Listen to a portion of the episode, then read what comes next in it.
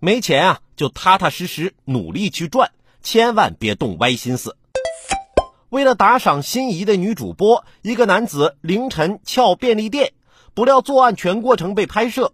近日，在上海普陀区梅川路休闲街行窃的该男子被警方捉拿到案。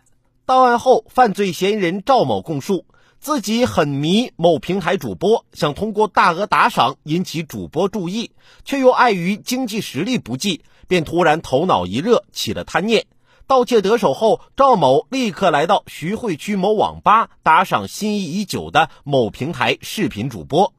目前，犯罪嫌疑人赵某因涉嫌盗窃罪已被普陀警方依法刑事拘留，案件正在进一步侦办中。千方百计要吸引主播的注意，你这一番操作估计确实能引起注意。因为警方得联系这个主播呀，退回你打赏出去的那些个不义之财啊！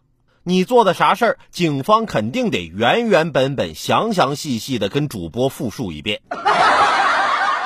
当粉丝喜欢某位主播没啥问题，但是你得掌握一个度，至少啊得在自己的经济承受范围之内吧。还有就是你要清醒的认识到一点，主播呀也不外乎就是一份工作。跟便利店里的售货员是一样的，主播对粉丝说：“你们喜欢我吗？”跟便利店的售货员对顾客说：“顾客，您买的三明治需要加热吗？”没什么区别。